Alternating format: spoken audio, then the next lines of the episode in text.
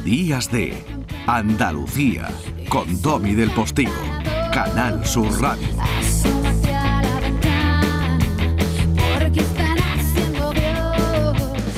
Nativel Preciado, qué alegría. Mucha, la verdad. ¿Eh? Eres un bien preciado el periodismo. Muchas gracias. qué bien que este bien preciado de Natibel venga un ratito a pasarlo con nosotros. ¿Y por qué está?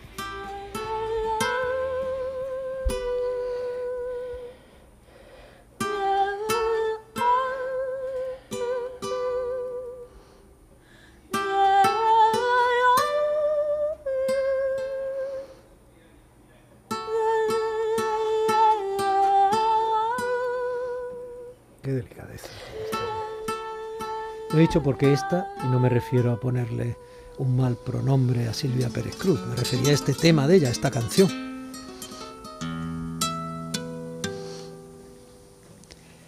Y en Viena hay diez muchachos y un hombro donde solloza la muerte. Ah.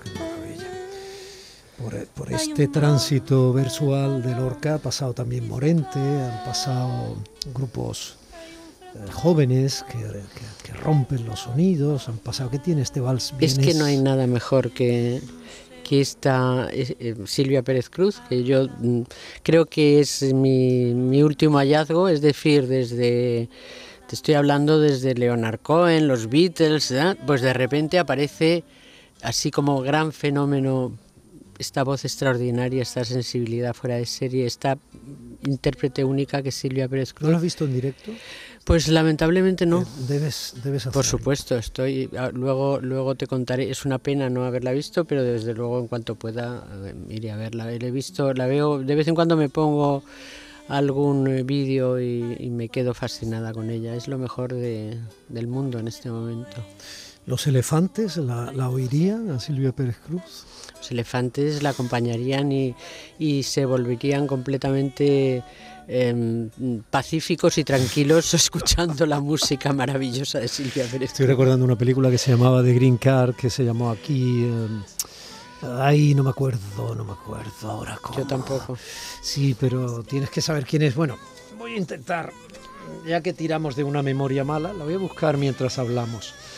Esto es un salto mortal, te lo preguntarán en todas las entrevistas, aunque a mí me da mucho coraje preguntar lo mismo que te puedan preguntar en otro lado, ¿no? Irte de pronto a África, a un safari, entre estos personajes que en sí mismos son una metáfora de muchas cosas, además de lo que son.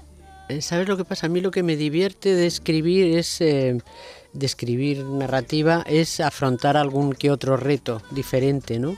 Empecé con una, una novela que, que la verdad es que era una historia basada en hechos reales, aunque nunca dije cuáles eran los hechos reales, pero era muy periodística, donde volqué todo lo que no podía contar de determinados personajes poderosos.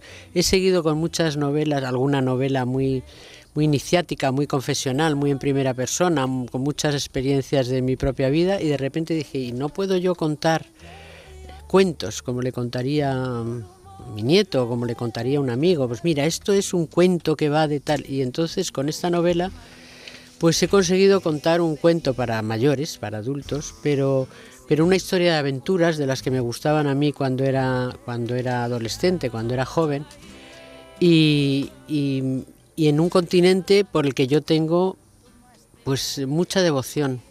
Y en este momento concreto, la escribí con, confinada, como tantos otros compañeros míos y como casi todo lo hemos hecho en los últimos tiempos durante el confinamiento, pues eh, yo creo que África tiene mucho que enseñar, tiene mucho, tenemos mucho que aprender de África. Mm, Yo conozco, conozco algunos países africanos y cuando y hablando con Javier Reverte una vez, bueno, Javier Reverte lo cuenta tan magistralmente en todos sus libros de lo viajes. contaba, lo contaba. Lo contaba, Están lo- sus libros ahí, sí. lo contaba No, y lo cuenta las porque ahí están hemos los llorado, libros. ¿no? Sí. Pues eh, eh, Javier decía que, que la- ese mal de África, ese sentirse siempre como con ganas de volver o de, o de, de sentirse allí, es, es porque nos sentimos muy integrados en la naturaleza, nos sentimos como si fuéramos un animalito más, no somos ni la especie elegida, ni, el, ni, ni, ni un ser superior. Eh, Entonces allí no te atreves. Cuando vas con buena, de, cuando vas de buenas y vas de malas, vas a esquilmar el continente y vas a liquidar todo lo que puedes. Pero cuando vas a aprender, a disfrutar, a ver paisajes maravillosos donde, donde el lujo africano, yo siempre digo que es mejor todavía, mucho más que el asiático. Es una cosa eh, un espectáculo ver la naturaleza, ver una puesta de sol, ver los animales a la debida distancia, claro. Aprendes lo que haces en el, en, en el planeta, qué es la vida, qué eres tú, cuál es tu relación con las otras especies. Todo eso es eh, expresándolo, pero, pero sin expresarlo te sientes bien. Mira, la película a la que me refería de Green se llama Matrimonio de Conveniencia en español. ¿vale? La protagonizaron eh, pues precisamente Gerard Depardieu y Andy McDowell mm. y es una historia de amor que se va fraguando entre dos personajes absolutamente diversos e imposibles como toda buena historia de amor que se va fraguando y él es un inmigrante que necesita de Green Card, la, la carta La verde, carta ¿no? verde, la tarjeta de... Entonces se casa con ella, es un matrimonio de conveniencia, al final les pillan, es lo de menos, ellos ya se han enamorado como dos, como dos cebollinos. Y, claro, él, en la ficción que hace con los vecinos y todo eso, él dice que es un hombre que, trabaja en África, que es un investigador o no sé qué tal, ¿no? Y entonces le manda cartas, él, está en el apartamento, no sale del apartamento. Pero hay un momento en que algunas de esas cartas que a ella la enamoran, pues les habla, le habla a ella de lo que hacen los elefantes en África cuando mientras él escribe cayendo la noche. Qué bien lo has contado, ¿ves? Eso es lo que yo quería, contar una historia, una historia bonita, una historia eh, bo- bonita a veces, otras veces es, es tremenda, ¿no? Porque me divertía también eh, eh, tomándome la justicia poética con determinados personajes que son detestables, hay otros maravillosos en la novela, pero hay algunos que son pésimos. Y, y dije, bueno, pues estos mm, lo van a pagar caro. Y, y los elefantes es el, eh, encarnan el espíritu de África. Son animales maravillosos. Está investigando además eh, siempre sobre la- las capacidades tan asombrosas que tienen estos, estos mm, seres vivos, ¿no? que son los más majestuosos, los más grandes de la creación eh, tiene una sensibilidad, iba a decir a flor de piel, a flor de piel de elefante, que es que es impresionante que con esa trompa llena. El, el otro día leía un, un artículo más porque he leído muchísimo sobre elefantes, he visto infinidad de documentales. Mm, me ha gustado siempre mucho el elefante, ¿no? Mm, Pues, y, y además me gustaba, confieso que hasta verlo en los circos, ya afortunadamente no se ven en los circos, pero que esa trompa que tiene mm, infinidad de músculos y terminaciones nerviosas sea capaz de mm, sujetar un tronco de lo que sea, una potencia absoluta, pero la sensibilidad de coger un alfiler si quieren. Entonces, eh, ese cerebro tan extraño que tienen que, que adoran a sus mm, muertos, cuidan de sus crías, son solidarios, se ocupan de otras especies, son especiales, son unos animales muy especiales. Y me gustaba que encarnaran el espíritu de la novela. En las viejas películas de Tarzán, las que veíamos en los matinales las personas de mi generación, eh, se hablaba mucho de ese santuario de los elefantes o ese lugar al que ellos genéticamente o, o, comunicándose entre ellos de una manera u otra, no sé cuánta literatura tenía el asunto, porque luego se han hecho muchos documentales que estudian algo así, buscaban ese santuario donde definitivamente terminaban sus días. Bueno, es que mm, Tarzán tiene mucho de realidad.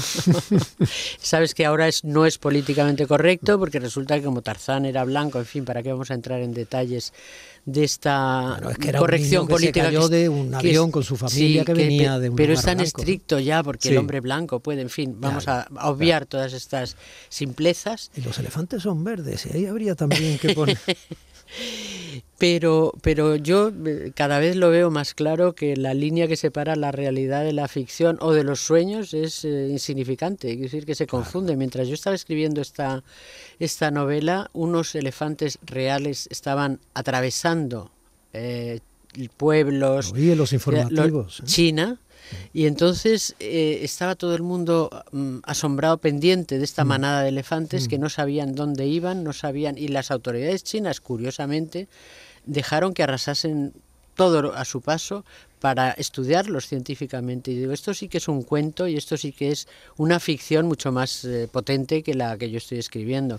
¿Dónde está esa línea que separa un sueño que forma parte de tu realidad cotidiana? Muy bonito eso. Eh, Hay una parte de ficción, sin duda, pero hay cuentas en Suiza, eso no tiene mucho que ver con la ficción. Hay medicamentos ilegales, eso no tiene mucho que ver con la ficción. parece- es que parece mentira que haya todo No, eso. ¿no? hay, hay un empresario de la construcción, eso no tiene mucho que ver con la ficción. Hay un médico de prácticas alternativas, hay estas vende- hay una galerista de Mickey Flu que atesora mucho dinero. Hoy todo eso no tiene mucho que ver con la Todo eso es eh, una realidad eh, disparatada, porque ¿cómo es posible que, que viendo cómo es África o los elefantes o todo esto tan bonito que te estoy contando, exista gentuza así en el mundo, ¿verdad? Es curioso que, que, pues que haya gente que se vaya a África a, a invertir, a, lavar su dinero negro a esquilmar más terrenos, a hacer un resort, enriquecerse más y encima engañar, tratar de engañar a, las, eh, a los africanos, eh, porque debajo de, es la historia de la novela, debajo de ese territorio que van a comprar por dos duros, dos duros que, fíjate qué antigua soy, dos euros, digamos, por, un par, por muy poco dinero, es una inversión fantástica, se lo dice su gestor de fondos en Suiza, tienen que sacar el dinero de, del banco suizo porque les amenaza un periodista que parece que va a sacar toda la suciedad que tienen detrás. Entonces eligen un lugar que es en Tanzania. Tanzania es un país de moda, como sabemos, eh, un lugar donde hay un, terri- un territorio que pueden comprar de una manera lícita, barata, tal, van a construir un resort, pero es que el, eh, debajo de ese territorio hay una veta de Tanzanita, que es el tesoro que hay en toda novela de aventuras, ¿no? Claro. Y no se sabe, no se sabe, están esperando que les digan si hay ese tesoro o no, porque la tanzanita es una piedra preciosa, cotizadísima, tanto como el... Ahí debajo están las minas del rey Salomón. Bueno, de la misma manera que hubo otros tesoros que, por ejemplo, esquilmaron reyezuelos como el Leopoldito de Bélgica en el Congo y otras tantas cosas. Sí, y, Y y luego- encima tenemos que escuchar eso de que, claro, pero es que los eh, dirigentes africanos, como son corruptos y se les mandan fondos y se quedan con ellos, no, estos señores que están ahí ejerciendo el poder están puestos por, por las grandes potencias, las multinacionales, que son el freno para utilizarlos y poder esquilmar todo lo que están esquilmando de- del continente, ¿no? Que necesitamos todas sus materias primas. Eh, en fin, yo digo, si se les dejase con la mitad, no llevaros la mitad, pero dejadles algo porque de esa manera podrán vivir y si pueden vivir no van a venir y si puede y si no vienen no vamos a tener ese ¿Y eso, conflicto. ¿Y eso quién lo decide? Pues eso debe ser una mente suprema. ¿Quién, quién decide el qué? ¿Que se hagan las cosas bien? Claro. Pues, eh, ¿Quién puede pues hacer nos- eso? Lo, lo decidimos Es que- cada uno de nosotros Es que vamos mismos. creciendo, nos vamos haciendo mayores, intentamos seguir creyendo lo que hemos creído siempre. Tú estás hablando en parte de mis creencias. Y, y- pero, pero te- llega un momento en que a medida que la lucidez te asiste de la manera más dolorosa, que es eso que dicen del descreimiento de hacerse adulto y de lo que no se puede y lo que se puede y toda esa vaina, ¿y eso quién lo hace? O sea, hoy, ¿qué dirigente, qué organización, en qué lugar? Porque no me vas a decir que lo va a hacer la ONU, no me vas a decir que lo va a hacer la UNESCO. No, No es me vas que a decir eso- que lo va a decir la Unión Europea. Vamos a ver, no me vas yo a- mira, te voy a contar, eh, cuando, cuando yo era jovencilla y creía que el mundo se podía poner patas arriba, como todos los jóvenes, y todos éramos en cierto modo revolucionarios, pues eh, de repente se murió el dictador en este país en el que vivimos y, y pensamos todos, bueno, ya se acabó, ahora vamos a emprender un camino hacia la libertad, la democracia, vamos a ser como cualquier otro país europeo y tal, pero resulta que los países europeos también tienen sus problemas. Y que muerto el perro nunca se acaba la rabia, que siempre hay, eh, que el mal existe. Y entonces esa tensión entre, entre el, mal y el bien existe eternamente. Y bueno, pues a veces logramos que, que- que aparezca un poco de, de bondad en el mundo o que aparezca un poco de justicia y, y- y son momentos en los que mm, una fuerza puede a la otra, pero el mal siempre existe. Lo vamos siempre logrando, Nati. siempre habrá- Lo vamos logrando. Siempre habrá. Cuando los historiadores más conspicuos se vuelven fríos, nos dicen que cada siglo ha sido mejor que el anterior Eso dicen. para los derechos humanos, para la longevidad de cada uno de los individuos, para el bienestar de los niños que cada vez han sido menos explotados. Obviamente existen ejemplos dolorosos, pero también nos duelen más porque no hemos querido asumir la cultura de que eso era normal, como en otros siglos. Quiero decir que Qué, paradojas. Sí, sí, pero las ovejas negras existen. Yo creo que la, que la vida es entender de qué va de qué va esta vaina, como tú has dicho muy bien antes. Y tú tienes aquí entre tus protagonistas desvergüenzados y, que son, vamos, Tienes, sin embargo, una buena niña que le da como repelús la cosa, ¿no? Sí, hay un par de mujeres que son especiales, ¿no? Una que, que se mete de rondón, se mete a través de una tal Julia, que no pertenece a la banda de forajidos, esta banda de forajidos, que son sofisticadísimos, ricos, elegantes, nuevos ricos, tal. Pero en fin, son gente que está bien vista en la sociedad, por lo menos se, se abren paso en la sociedad con mucha facilidad. claro, eso es como lo del moro y el árabe, siempre ha sido así. Eso es, y entonces eh, uno de los protagonistas es al que más manías tengo, no sé por qué, fui cargando las tintas en el personaje y al final eh, no le podía soportar. Es curioso esto, es divertido que tú misma hagas algo que no te, te, arrepientes un poco. Bueno, este tipo tan desagradable y tan...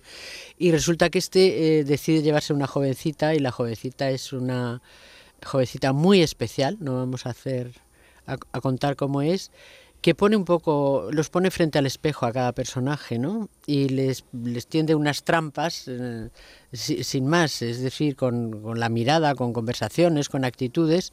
Y luego hay otra que al ver todo esto, esta, esta maravilla de África, eh, se enamora de África.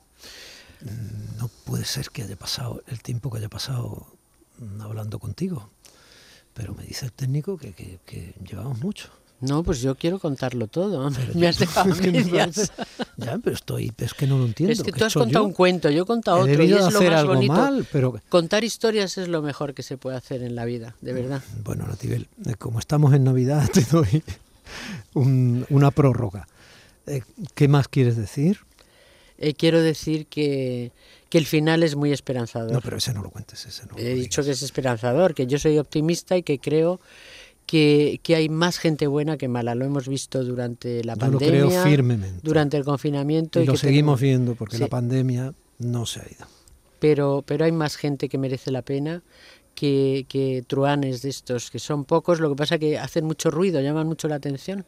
Y yo creo que nos queda además tiempo para que eh, sigamos apostando por la bondad en sentido machadiano innecesario y y para que quienes tienen que tomar las decisiones no lo olviden, porque nos queda tiempo.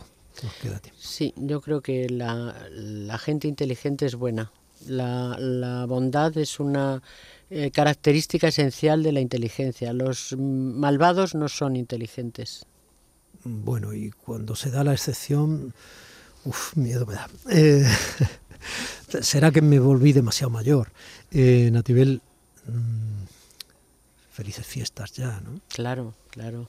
Felices fiestas y, y, si no te veo ya un año 22 que seguro que va a ser mejor que el 21 por esa idea del progreso que tenemos tú y yo. Seguro que nos saldrá mejor. Es constatable, ¿eh? O sea que ahí está la estadística más documentada. Muchísimas gracias, un beso muy grande. A ti, otro beso para ti.